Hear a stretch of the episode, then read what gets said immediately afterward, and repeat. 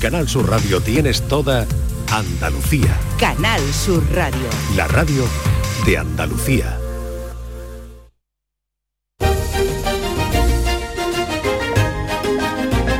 En Canal Sur Radio, Días de Andalucía, con Carmen Rodríguez Garzón.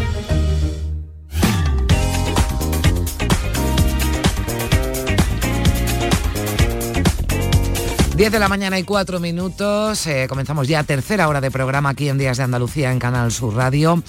Vamos a abrir, como siempre, a esta hora una ventana a Canal Fiesta Radio. Nuestro compañero José Antonio Domínguez, que hoy viene acompañado de la música de Antoñito Molina, joven cantautor y compositor gaditano que arrasa en cada uno de los conciertos de su gira, el Club de los Soñadores, que así se llama también su tercer disco y que ayer viernes estrenó nueva canción se llama La Aventura. José Antonio, ¿qué tal? Buenos días. Hola Carmen, buenos días. Hoy vengo a hablarte de talento andaluz, que es lo que más nos gusta. Llega desde Rota, se llama Antoñito Molina, está preparando un disco muy interesante del que conocemos ya varias canciones. Esta, por ejemplo, dedicada a todas las madres. Suéltate el pelo. Tú siempre con el don de ser feliz, estando siempre para todo, olvidándote de ti. Hubo un tiempo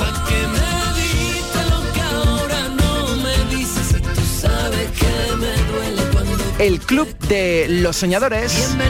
Antoñito Molina empezó en esto de la música cuando era un niño, formando parte de El Tren de los Sueños, siempre llevando su rota por bandera. Ayer mismo estrenó una canción que él va a describir ahora. Se llama Aventura, una aventura en este fin de semana en el Club de los Primeros con Carmen Rodríguez y todo su equipazo. Antoñito, describe de qué va esta canción que estrenaste ayer mismo y que vamos a poner ahora mismo. La aventura la aventura es como deberíamos de vivir la vida, la aventura, con cuatro cosas, sin pensar tanto, eh, sin darle tanta vuelta a la cabeza, buscando más lo sencillo. Hay tanta gente que veo que está viva simplemente porque respira, pero no por más nada. Y creo que la vida son muchas más cosas. Vivir no es solo respirar ni que latar corazón. Vivir es que te tiemblen las piernas, es emocionarnos, es perdonar, es volverte a equivocar todas las veces que haga falta y volverte a enamorar. Esa es la aventura la aventura donde yo quiero vivir hoy, mañana, pasado y todos los días de mi vida. A la aventura con lo puesto y sin pensarlo. Donde los miedos no te paren y queden lejos. Que la vida nunca más te llene menos. Porque vivir no es tan solo respirar, ni que late el corazón que te tiemblan las piernas, es llorar de la emoción, es volverte a enamorar, perdonarse y perdonar. La aventura de la vida está a puntito de empezar, papá, papá, está a puntito de empezar 10 de la mañana y 7 minutos. Continuamos aquí en Días de Andalucía en Canal Sur Radio. Copiloto un disco de Sabina, la ubicación en manos del destino. Para vivir siempre en primera fila, los malos rollos los dejo para otro. Esto es más sencillo por momentos, sin darle tanta, tanta vuelta al coco y no morirme antes de tiempo. Porque vivir no es tan solo respirar, ni que lata el corazón es que te tiemblen las piernas, es llorar de la emoción, es volverte a enamorar, perdonarse y perdonar. La aventura de la vida está a puntito de empezar, papá, papá, está a puntito de empezar. No me da miedo volver a empezar las veces que hagan falta lo que da miedo es quedarme donde sé que muero cada día que pasa, aunque la vida hoy no venga a recogerme. Yo saldré a buscarla, papá, papá, pero yo saldré a buscarla, papá, papá.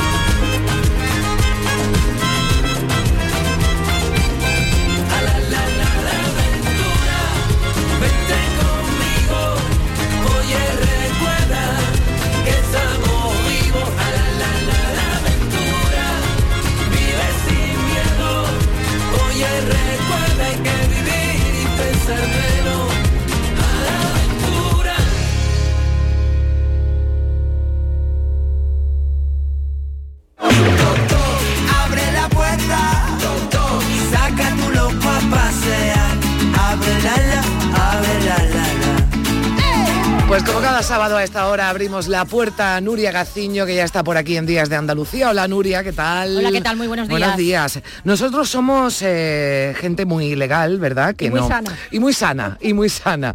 Pero cuando jugamos a algo, bueno, pues no, intentamos no hacer trampas. Sí. Pero hay algunos que hacen trampas, en fin, mm, y son poco sanos.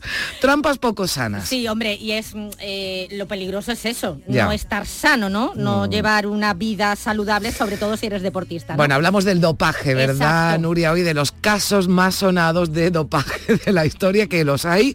Bueno, no nos va a dar tiempo de contarlos todos. Voy, voy a intentar ser lo más Venga. rápida posible. Mira, esto del dopaje además eh, es complicado de entender, ¿vale? Mm. Porque, mm, a ver, no somos médicos ni científicos. Y yo reconozco que, mm, que a mí me puede lo del personaje. Quiero decir que si el deportista me cae mejor o peor, lo admiro más o menos, pues reconozco que ahí... ¿Eres más comprensiva? Sí, lo- por lo menos lo intento, lo Vaya. intento. Digo, bueno, no, depende también sido- de con qué se haya dopado, porque claro. Efectivamente. A ver, en esto del dopaje, Mm. y ahora tendremos oportunidad de hablarlo, pues ahí, hombre, ha habido, se ha evolucionado mucho. Sustancias que antes se consentían, digamos, para Claro. ayudar al rendimiento del jugador, pues después se han ido prohibiendo. Exacto. A continuación no son todos, pero sí algunos que han dado mucho, pero mucho que hablar. Mentira, fue un engaño, fue muy falso, fue ilusión.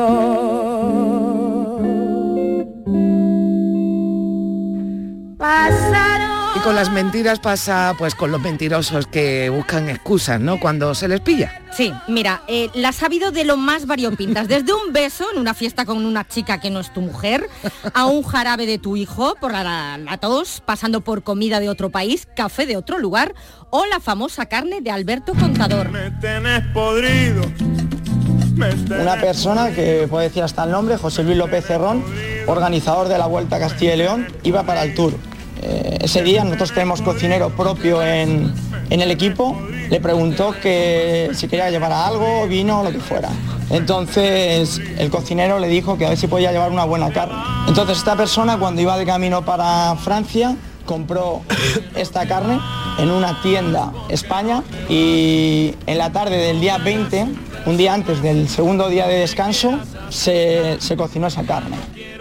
Hombre, tanto como podrida no estaba la carne. ¿eh? Bueno, hay que Eh, decir, Alberto Contador dio positivo por clenbuterol, ¿no? Exacto, en el 2010, pero el porcentaje era casi, casi, casi inapreciable. Esto es un claro síntoma de que el sistema es muy cuestionable. Sistema en este momento eh, hay que estudiarlo. Estas cantidades tan tan mínimas solo son detectables en cuatro laboratorios en el mundo. Ya os podéis imaginar la que se lió, porque claro, los empresarios, las fábricas de carne salieron a defender su producto, sobre todo las del País Vasco, eh, que es de donde procedía, ¿no? La que él comió. Eh, a los pocos meses le llegó una propuesta por parte del comité de competición que le proponía un castigo de un año, pero él Mm. se negó porque él quería demostrar hasta el final su inocencia, ¿no? Claro, porque Eh, si aceptas el castigo, estás aceptando la culpa. Exacto. Tras innumerables prórrogas, dos años después, en el 2012, el Tribunal de Arbitraje Deportivo le impuso una sanción de dos años y le quitó encima, entre otros títulos, el del Tour de Francia que había ganado en el 2010. Ojalá que llueva café en el campo, que caiga un aguacero de yuca y té, del cielo una harina de queso blanco y al sur una montaña de. Que hay que tener mucho cuidado con lo que se come, como en el caso de Alberto Contador, pero también con lo que se bebe. Ah, sí, porque antes me decías que el café, ¿no? el café. Yo, yo estoy alucinado, ¿eh? de verdad, en Bueno, colores. el café, vamos a ver, el café se puede tomar. Lo que no se puede tomar es un café ¡Tanto con café! o con añadido. ¿no?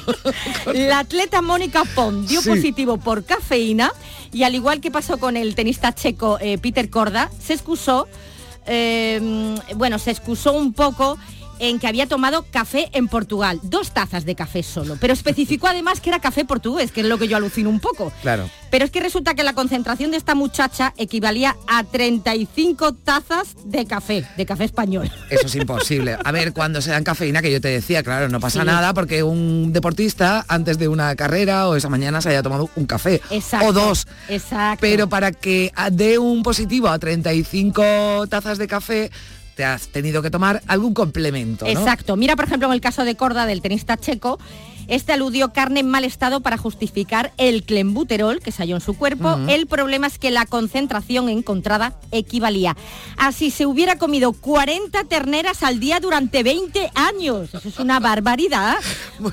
Y además, podrida, ¿no? Que decía él. Gua- serio, no, qué manera de engañar. Bueno, más, más de comida. Dieron positivo David Martínez y David Meca. Hmm. El nadador alegó que se debía al consumo de un plato brasileño de casquería. Cuatro años de suspensión le cayeron. Pero el atleta David Martínez tuvo más suerte y a él sí le creyeron. Sí. Su positivo por nandrolona se debió a que se brindó a comer carne de un cerdo recién sacrificado e inyectado con esta sustancia. Se pudo demostrar, por tanto, que su positivo se debió a la ingesta, a la ingesta de carne claramente contaminada. Pero ya lo más sorprendente fue la ingesta de un pastel de paloma eh, de Adri van der Poel. El padre de este ciclista neerlandés criaba a cientos de palomas, a las que dopaba para tener ventaja en las competiciones. Y sin quererlo, pues también dopó a su hijo al prepararle un pastel de paloma con una de las aves a las que había dopado previamente. Hombre, vamos a ver, A ver, si el padre ya dopaba las palomas, yo ya del hijo Hombre, no sé qué creer. Exactamente, pero a ver, a mí de todo esto lo que me está contando, ¿eh? yo que, bueno, eh, creo o creía que los deportistas se alimentaban de una forma muy sana, me está dando un asco todo lo que estoy escuchando, que si casquería, que si carne podrida y que si pastel de paloma, en fin. Y los caramelos. A lo mejor por eso tú y yo no somos buenas deportistas, porque no comemos nada de eso. Y los caramelos, Ah, los Carmen. caramelos. Otro ciclista, el doble campeón del Giro de Italia, Gilberto Simoni, fue expulsado por dar positivo en cocaína. Sin embargo, se pudo demostrar que los caramelos que le había regalado su tía Jacinta, procedente de Perú, llevaban aquella sustancia. Así que fue absuelto. Es verdad, es Pero- verdad. pero, Allí es muy ver, típico esos caramelos de cocaína, ¿no? Eh, con coca para el mal de altura, que Bueno, además están muy en- buenos. En, en Bolivia hay infusiones, ¿no? De, pero pero Eh, digo ah, pues yo, ya está. claro, pero vamos a ver, Nuria, cuando da uno positivo, digo yo que algo más de un caramelo. Bueno, no sé, ya está, si lo exculparon o no. ¡Ay, Jacinta! ¡Ay, la ay, tía Jacinta, Jacinta! Jacinta, ¿cómo era? Entre dos copas de vino de lo humano y lo divino y bla bla bla. A mí como de mucho me daban caramelos de, de violeta o de anís. ¿Será que son mentiras? Bueno, de caramelos a jarabes, que te pueden curar de momento, pero no veas el daño que te hacen a la larga. Y si no, que se lo pregunten al Papu Gómez, el futbolista argentino ex del Sevilla, que se le dio por tomar un jarabe y le han caído dos añitos de sanción. A ver. Di positivo de terbutalina, una sustancia que está en un jarabe para la tos que, tomé accidentalmente en, un- en una noche en un ataque de tos de, mi hijo más, más chico, de Milo. Y bueno, obviamente eh, triste y, y arrepentido, un accidente doméstico. Pero bueno, Un después tuve varios controles doméstico, dice el eh, Papu Pero Gómez. vamos a ver, o sea, accidentalmente tú te tomas el jarabe cuando a tu hijo le da un ataque de tos. Bueno, supongo que quería decir que a él también le dio tos, que también Ya, se encontraba ya. mal y entonces Bueno, aprovechó el que jarabe. ya está, pero que, que oye, pero que, que- pero que tiene el jarabe de los niños. O sea, porque a mí lo que me pregunto es que tiene el jarabe de para la tos de los niños que, que te retira dos años del fútbol. No sé, habría que plantear. Dos años también fue la sanción que le cayó a Maradona en el Mundial Bueno, del Maradona. 94. Había destacado ante Grecia en el debut de Argentina con goleada y con un gol de gran factura Diego Armando Maradona. Pero luego en el partido ante Nigeria, cuando Argentina le volteó el partido con dos goles de Claudio Paul Canigia, Maradona fue conducido a la zona donde había que, eh, digamos, miccionar para el examen antidoping. Así, por una enfermera suiza, fue conducido de la mano hacia lo que sería el doping Verás, verás. positivo por sustancias como norefedrina, efedrina, pseudoefedrina, norpseudoefedrina, metaefedrina, en fin, las probó todas Maradona y eh, fue excluido de la Copa del Mundo. Pues sí que tenía luego- La efedrina, que- la efe- bueno, Maradona es que tenía varias tías Jacintas, me parece. ¿Te drogaste? No, juro por mi hija que no me drogué. Me preparé muy bien para este mundial, me preparé como nunca. Hablan de la efedrina y yo al- después del partido corrí 10 kilómetros y es testigo Gustavo, vos, Fernando. Y me duele mucho por, por- porque me cortan las piernas, porque me dan, me dan, por la cabeza en un momento donde, donde uno tiene la posibilidad de resurgir de, de un montón de cosas porque yo el día que, que me drogué, fui y le dije a la jueza, sí, me drogué, que hay que pagar. Y lo pagué.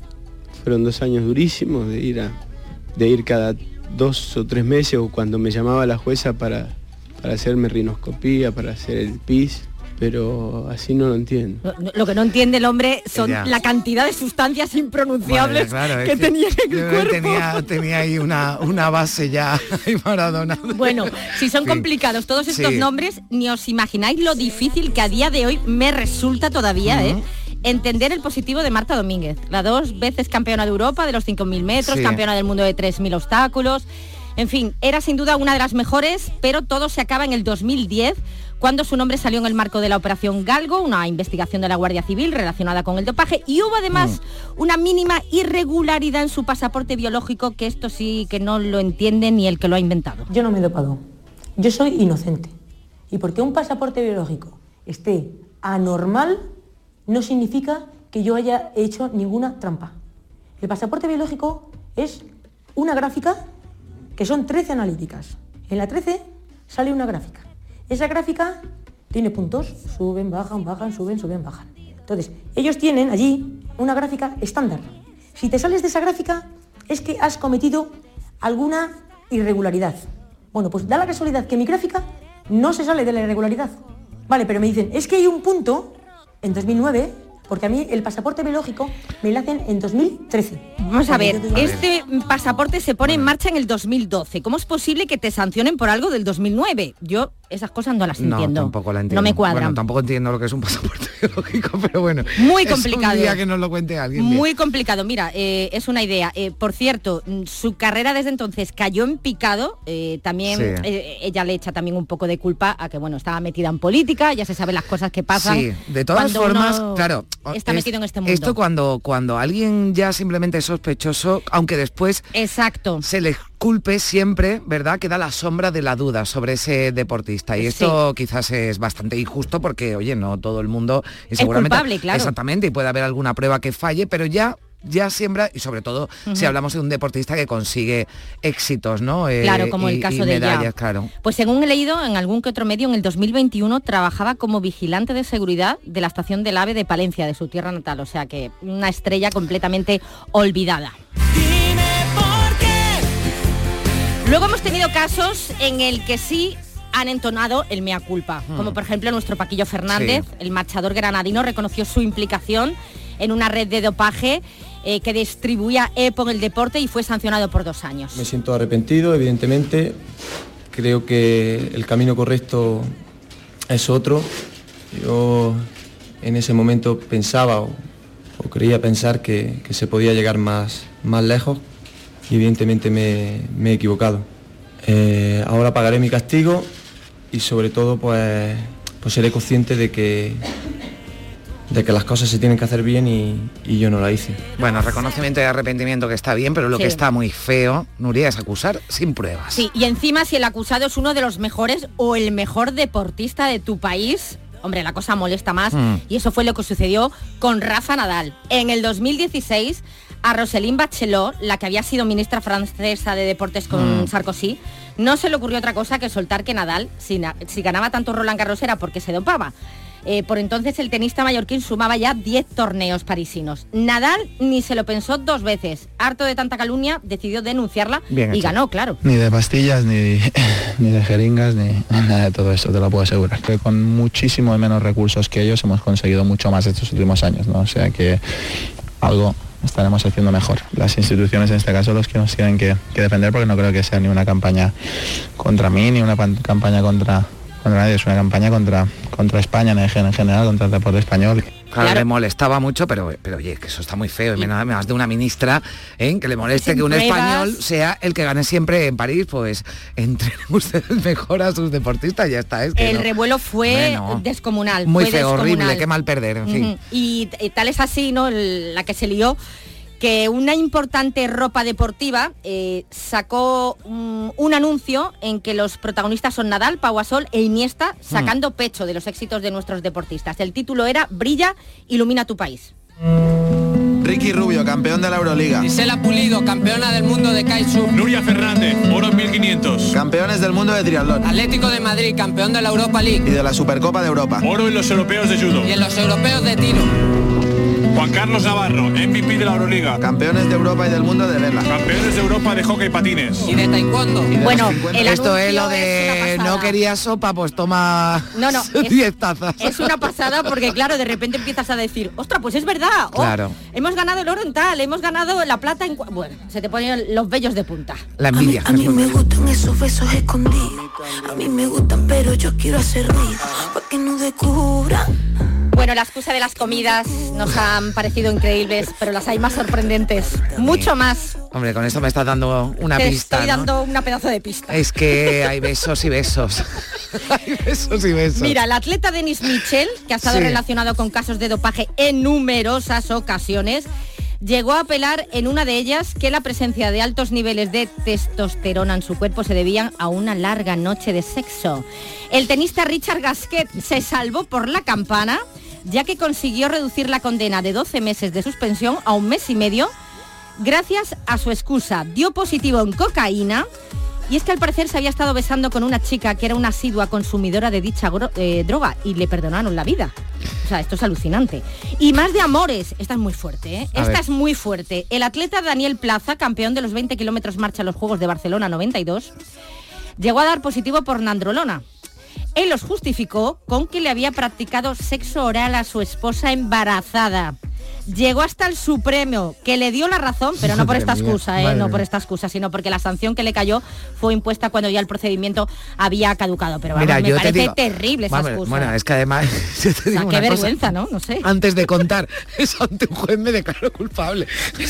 No, por o sea, Dios, si tu tienes- intimidad. Exactamente, pero además, o sea, bueno, que no sé si sería verdad o no, no voy a entrar en eso. Pero si es mentira, o sea, tú tienes que la inventiva nada más, que te tiene, te tienes que dedicar un rato hablar con alguien. ¿Cómo podría yo, por qué podría haber yo consumido androlona? Es que, en fin. bueno, Em, y ya para rizar, ahí, sí, sí. para rizar el rizo, la última ya. La Show Merritt, que llegó a ser oro olímpico en los Juegos de Pekín del 2008 los 400 metros, adujo que las grandes cantidades de hormona DHEA que se encontraron en su organismo fueron producidas por un medicamento para alargarse el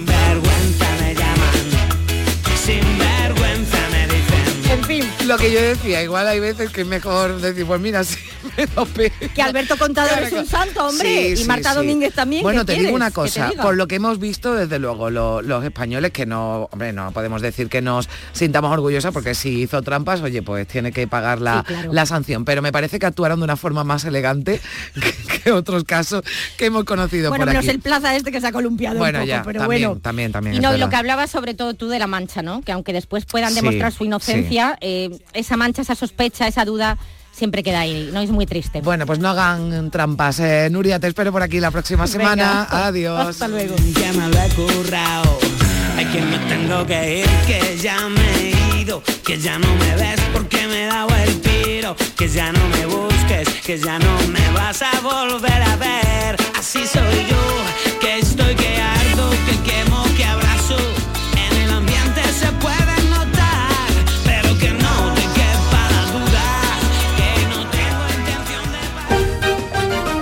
Canal Sur Radio, Días de Andalucía. Lo tiene el metre y el artista, el viajero y la taxista. Lo tiene el que trae el roscón y hasta tu primo tostón.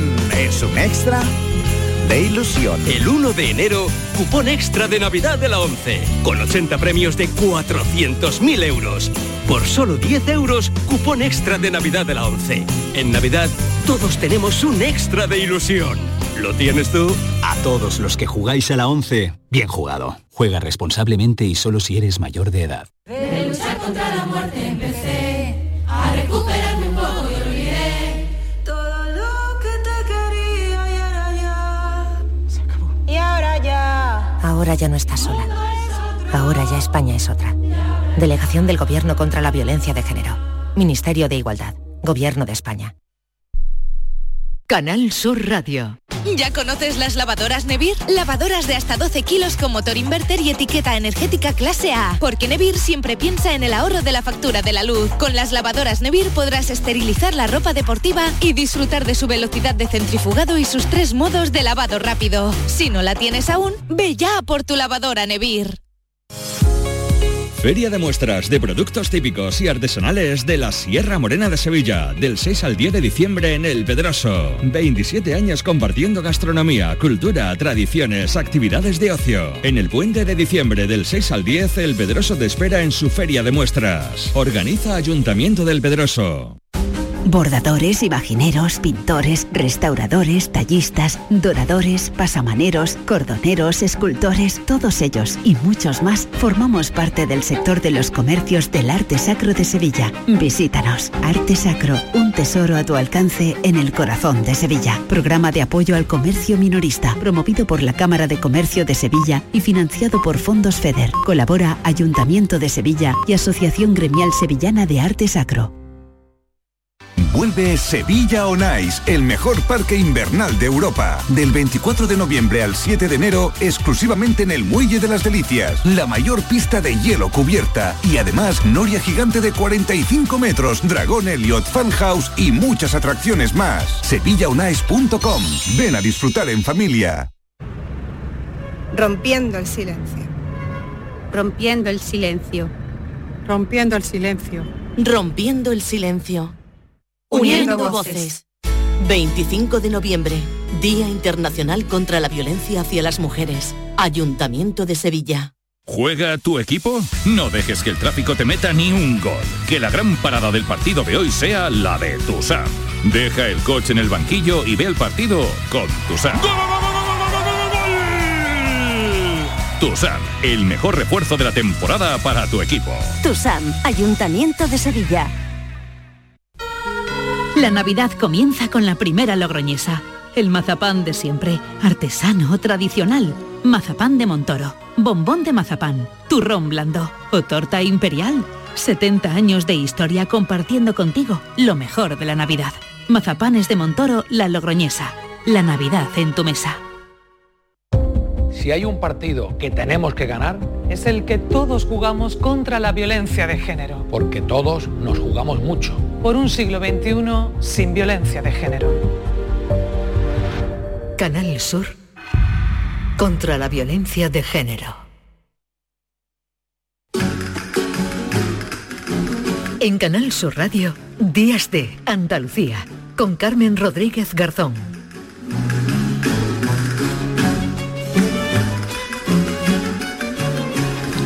10 de la mañana y 32 minutos. Eh, Primi Sanz, ¿qué tal? Muy buenos días. Hola, muy buenos días, ¿cómo estáis? Bueno, hay muchos tipos de violencia hacia las mujeres, ¿verdad, Primi? Hoy estamos eh, conmemorando este 25 de noviembre, este Día Internacional para la Erradicación de la Violencia de Género.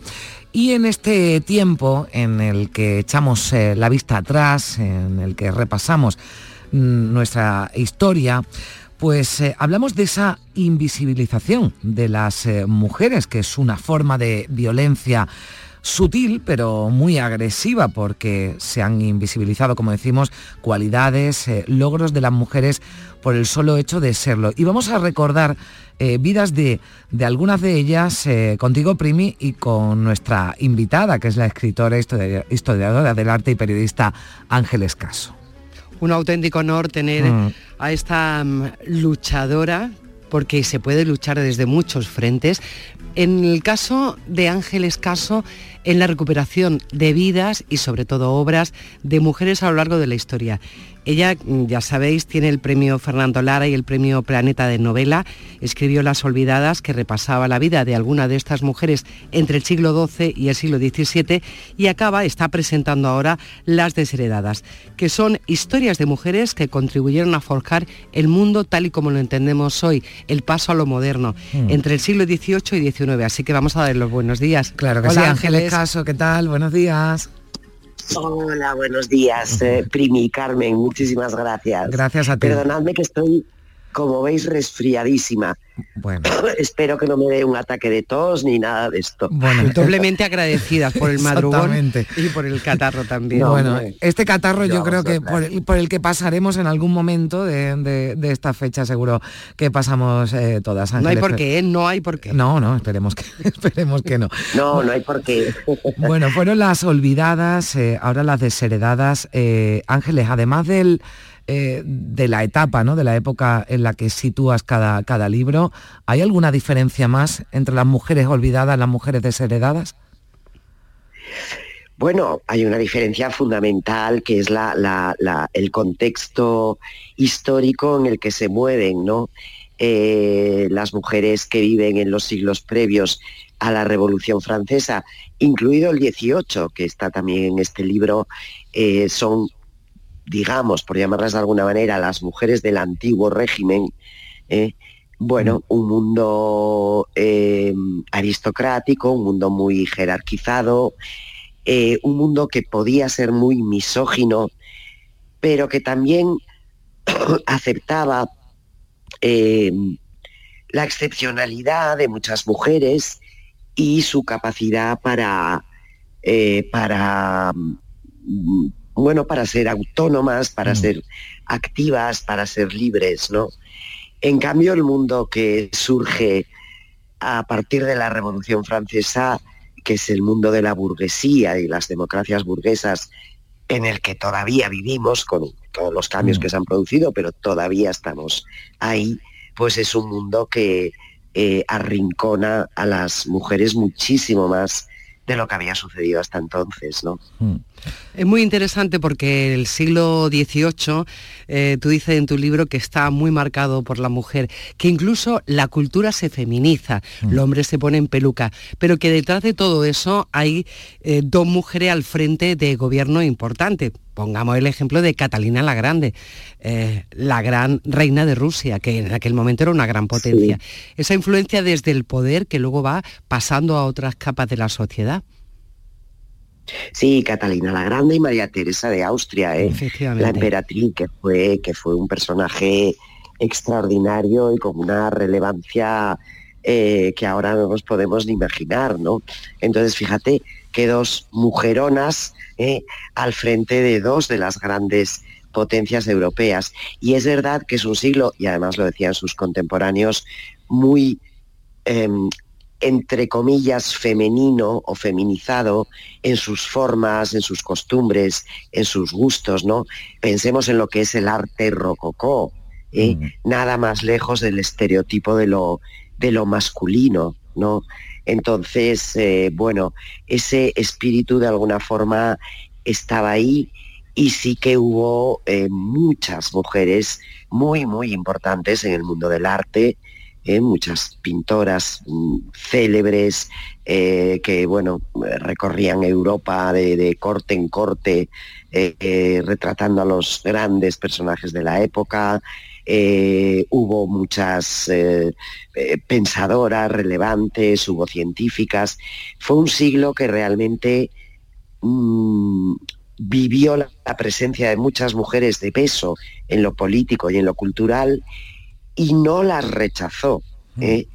O si lo hizo, lo hizo, ah, digamos, a escondidas, pero no en el discurso público, ¿no?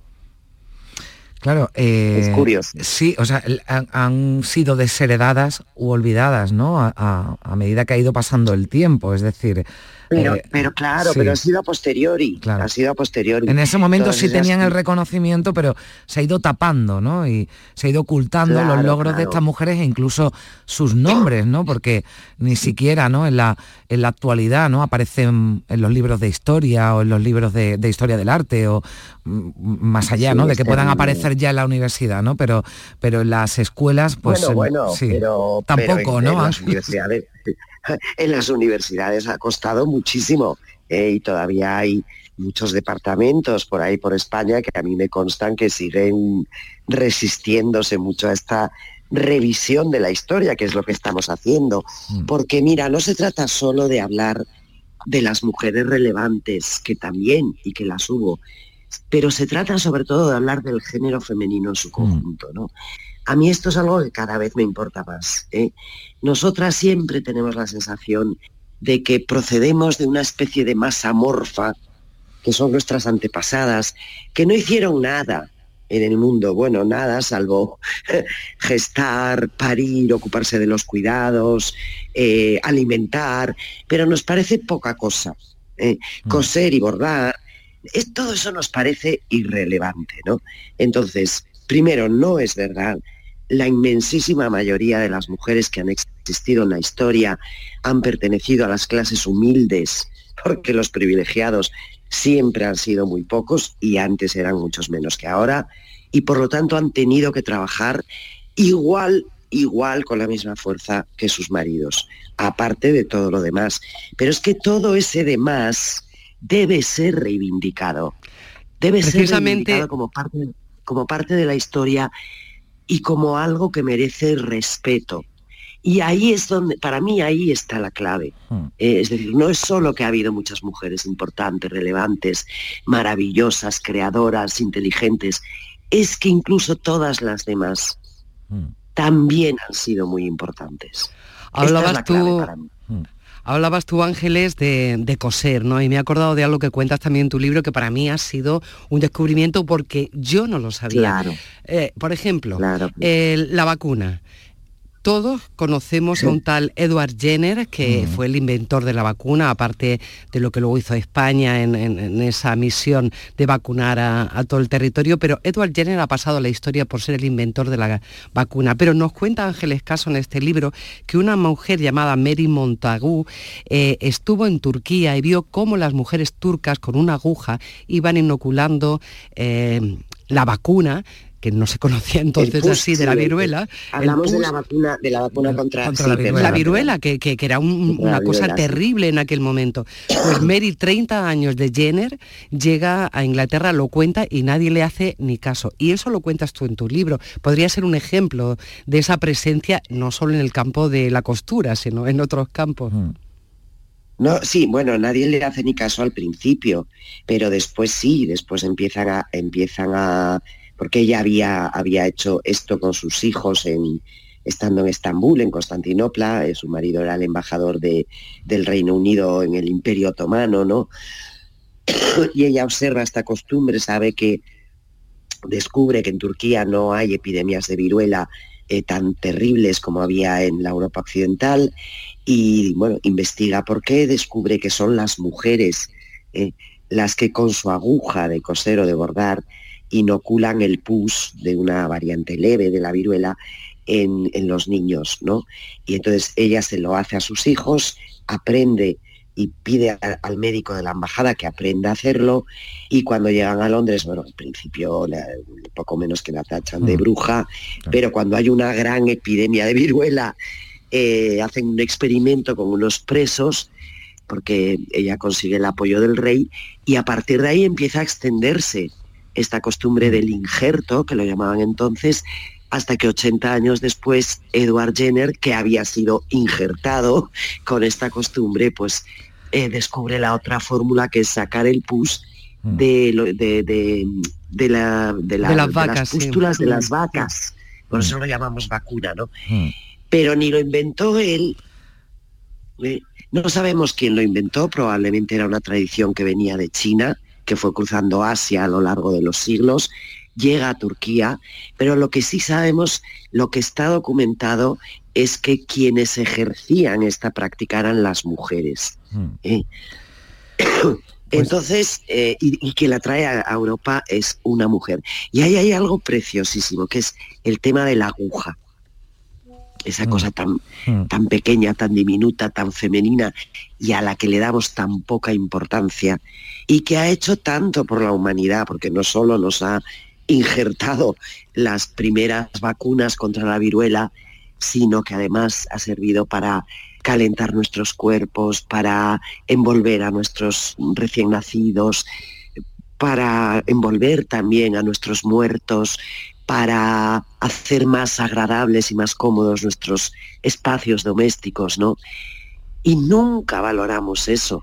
¿eh? Esto es lo que os decía antes, o sea, no valoremos, valoremos las cosas extraordinarias que ha hecho el género femenino y que bueno, en, la, en el relato tradicional, historiográfico y cultural, no se les da ninguna importancia. ¿Qué importancia tiene coser?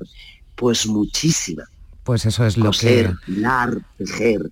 Eso es lo que... Contemplemos todo, eso, todo eso con otros ojos pues eh, es lo que haces en este libro, las desheredadas, eh, después de las eh, olvidadas. bueno, pues recomendamos a nuestros oyentes, ¿verdad, Primi? Que, que lo, que lo lean y lo lean con, mucho interés. sí. Y Historias como esta hay muchísimas en este libro. Y yo Ángeles Caso le quiero agradecer especialmente que haya estado con nosotros porque, bueno, nos lo decía al principio, anda un poco resfriada, así que mejórate Ángeles y muchísimas pues gracias, muchísimas gracias por acompañarnos. Y, bueno, dediquemos esta, esta pequeña charla a todas las mujeres que sufren el terrorismo machista, eh, no solo a las, a las asesinadas, a las ejecutadas, sino a las que lo sufren día a día y lo están sufriendo en este momento también. Pues va gracias también. Primi, gracias. Hasta luego, Carmen. Adiós. Fíjate que corta la memoria del que grita para no escuchar, no me haga hablar. Pero si me muerdo la lengua que me voy a envenenar. Una vez más, y acuérdate, no eliges dónde nace lo que eres, eso está aquí, eso se siente. ¿Quién eres tú para taparme la boca, la historia y la mente? Que no hablen por mí, que no hablen por mí, que no. Que vengan a por mí, apunten mi nombre, soy la primera de su lista. La cara roja, el nudo en esta voz, pañuelo nada, que el odio trae al odio, solo el amor cura la herida. Búscame a mí, ahí tienes su silla que vengan a por mí, que me condenen por hablar de libertad. Si os queda bonito este país para vivir, si aún queda corazón, no me muevo de aquí, que no, que vengan a por mí, que vengan a por mí, que vengan a por mí. En Canal Sur Radio. Días de Andalucía. Existe un lugar donde cada paso es una obra de arte, donde la tradición forma parte del futuro, donde el tiempo se detiene para disfrutar cada segundo. Hay un lugar en el mapa que es magia para los sentidos, en donde cada paso se convierte en una experiencia. ¿Y si nos regalamos Úbeda y Baeza? Dos ciudades, un destino. Canal Sur Radio.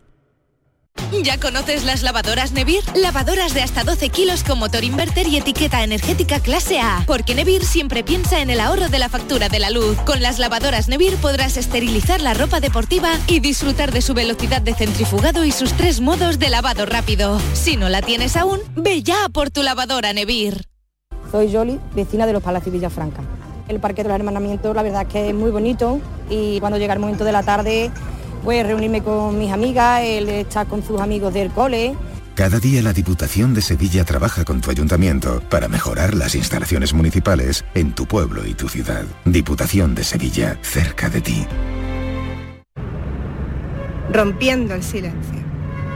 Rompiendo el silencio. Rompiendo el silencio. Rompiendo el silencio. Uniendo voces. 25 de noviembre, Día Internacional contra la Violencia hacia las Mujeres. Ayuntamiento de Sevilla. Ya está aquí la Black Week de Vueling para que dejes de acumular cosas que no necesitas y empieces a coleccionar destinos. Así que ya sabes, este año por Black Friday cómprate París y Ámsterdam y Praga y Londres y Gran Canaria. Con la Black Week de Vueling, vuela tus destinos favoritos a un superprecio. Entra ya en vueling.com. Vuelve Navidad en el Río. Vuelve Sevilla On Ice, el parque de atracciones más divertido de la Navidad. Del 24 de noviembre al 7 de enero, exclusivamente en el Muelle de las Delicias, la mayor pista de hielo cubierta. Espectacular noria gigante de 55 pies de altura y muchas atracciones más. SevillaOnIce.com. Ven a disfrutar en familia. ¿Juega tu equipo? No dejes que el tráfico te meta ni un gol. Que la gran parada del partido de hoy sea la de Tusam. Deja el coche en el banquillo y ve el partido con Tusam. Tusam, el mejor refuerzo de la temporada para tu equipo. TUSAM, Ayuntamiento de Sevilla. Hay un lugar donde late la historia de Andalucía. Allí el visitante descubrirá el origen de la humanidad, la grandeza del imperio romano, la vida fronteriza y sefardita de Al-Ándalus, la llegada del Renacimiento y la exuberancia palaciega y religiosa del barroco andaluz. Ciudades medias del centro de Andalucía, donde late la historia. La primera libertad del silencio. Música.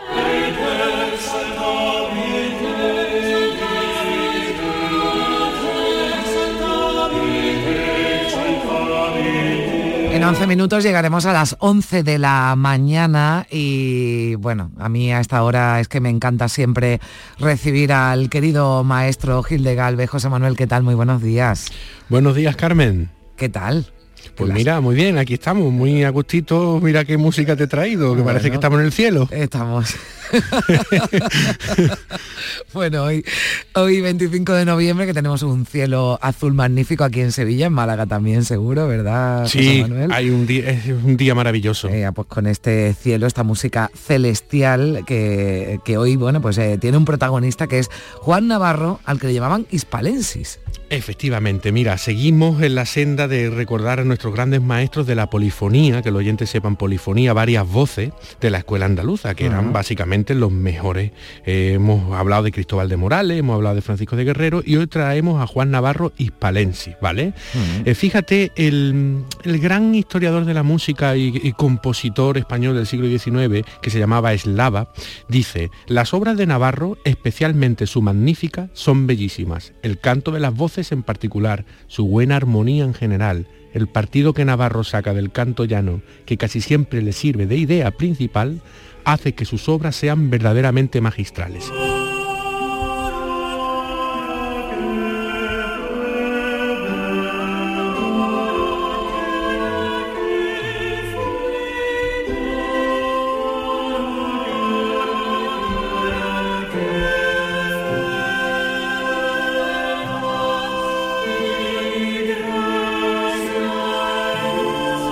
Verdaderamente José Manuel nos traslada, ¿no? Como, bueno, pues a un, a un espacio tan espiritual, ¿no? Y de tanta Sí. paz, ¿verdad? Sí, ¿y por qué, por qué traemos a Hispalensis hoy aquí? Sí. Porque, bueno, vamos a situarlo. Es que Hispalensis es de Marchena, nació en Marchena. De ahí lo de estamos en el, Claro, estamos en el Renacimiento, siglo XVI, ¿de acuerdo? Eh, nace en 1530 para que los oyentes lo sitúen más o menos, pues aproximadamente unos 40 años justamente después del descubrimiento de América, ¿no? O sea, esto tiene ya muchísimo tiempo.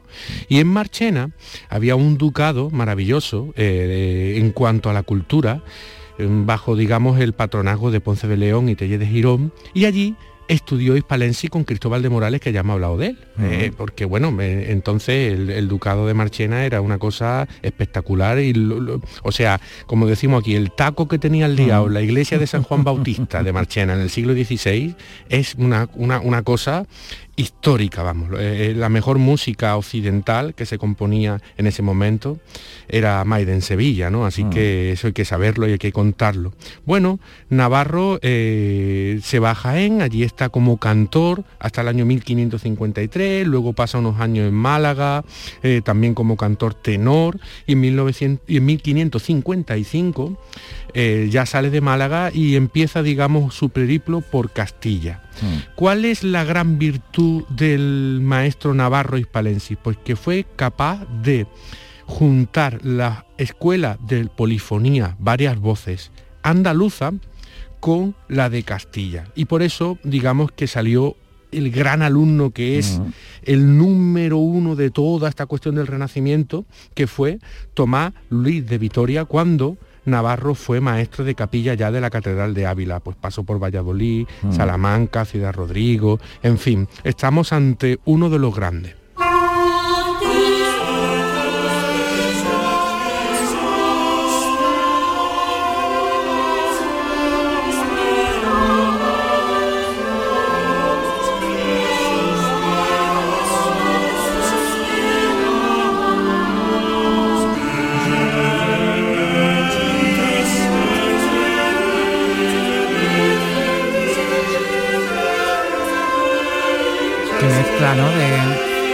De voces, ¿no? Que se superponen, ¿verdad, José Manuel? Una maravilla, vamos, de, pieza. este ay de mi sin ventura, ¿no? Bueno, eh, Navarro compuso fundamentalmente, como todos los compositores de esta época, la música sacra. La música sacra era la música que se hacía para el calendario litúrgico de la iglesia, pero también componían evidentemente lo que se denomina música profana. Para entenderlo, música que no está destinada a digamos, eh, la iglesia. Es música de calle, para las fiestas y todo esto, ¿no? Eso, eso es música profana. Por tanto, música sacra de la iglesia, música profana, música de la calle. Juan Navarro eh, logró editar la mayor parte de su obra en el año 1590.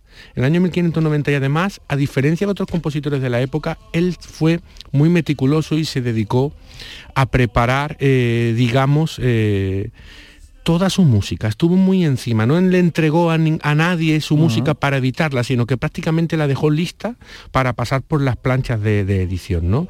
Y justamente esto que estamos escuchando son las vísperas de la Trinidad de 1590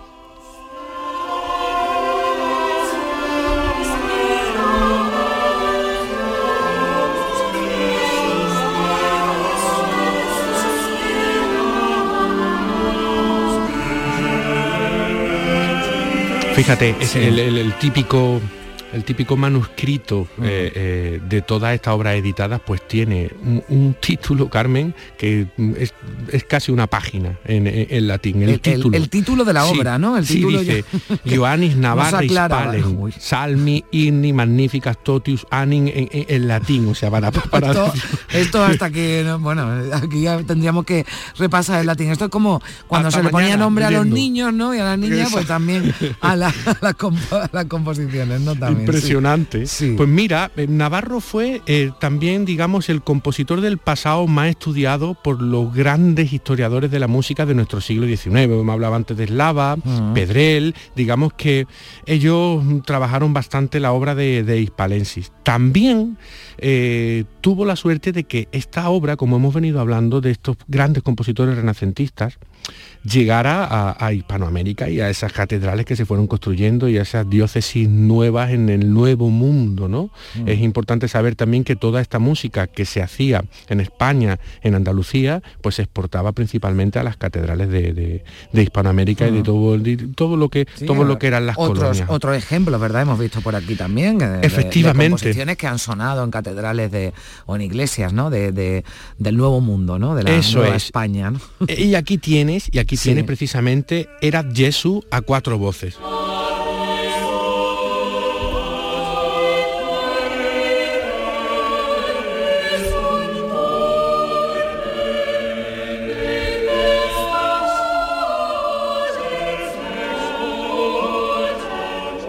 Bueno, siempre nos preguntamos, digo, ¿no? Como en esa época, ¿verdad? Llegaban, eh, bueno, e, incluso, ¿no? Con, con el autor ¿no? en vida y, se, bueno, pues había esa expansión ¿no? de su música que llegaba a otros lares y, en la propia España, ¿no? en la que también era muy conocido, ¿verdad? Y, efectivamente, y lo, y lo, hemos comentado en muchas ocasiones, eh, también de una manera relativamente rápida para lo que eran los tiempos en este momento, ¿no? en mm. este contexto. ¿no? Eh, ten en cuenta que esto ya apenas 50 años después del descubrimiento, pues se estaba haciendo en estos sitios mm, también con, con coros eh, indígenas. ¿No? Hmm. Es una cosa impresionante. Bueno, fíjate que Navarro Hispalensi era también muy conocido. Hay un, te saca un ejemplo en Salamanca, es que un pregonero incluso lo exalta, dice, habiendo en el coro de Salamanca, escribirá el citado Espinel por aquello por aquel tiempo grandes cantores de voces y habilidad, y siendo maestro aquel gran compositor Juan Navarro. Aquí está nombrando también el pregonero a Espinel. Espinel es otro gran músico que hablaremos de él, poeta. Que precisamente era de Ronda, ¿no? Y se juntaban en la casa de, la noble Agustina Betorre junto al, compositor Francisco de Salinas, Juan Navarro y Vicente Espinel, ¿no? Es importante que los oyentes sepan que en, el siglo XVI teníamos unos compositores y unos autores impresionante, absolutamente made en, Andalucía, o sea, la, vanguardia del mundo. Esto es importante Está bien que lo recordemos además y que hagamos, eh, que pongamos el acento en ello. Para eso venimos, ¿verdad? Efectivamente, porque a veces nos asocian a otras cuestiones y bueno, aquí esta gente no, no, no, no solo estaban, digamos, labrando el campo, ¿no? Fíjate mm. tú qué maravillas hacían, ¿no?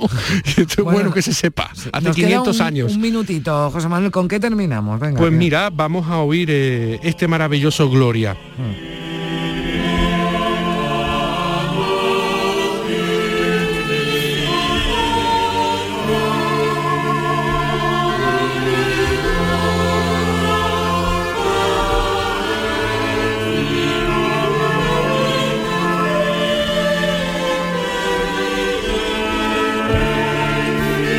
Pues así nos eh, despedimos, pero todavía hay más. Tenemos mucho, mucho más que, contar de, esta música de los grandes compositores andaluces, así que yo te espero la próxima, la próxima semana. Vamos a ir con, Juan, con el ecijano Juan Bermudo y seguimos en el siglo XVI. Gracias, José Manuel, y gracias a todos también por acompañarnos aquí en Días de Andalucía. Regresamos eh, mañana a partir de las 8.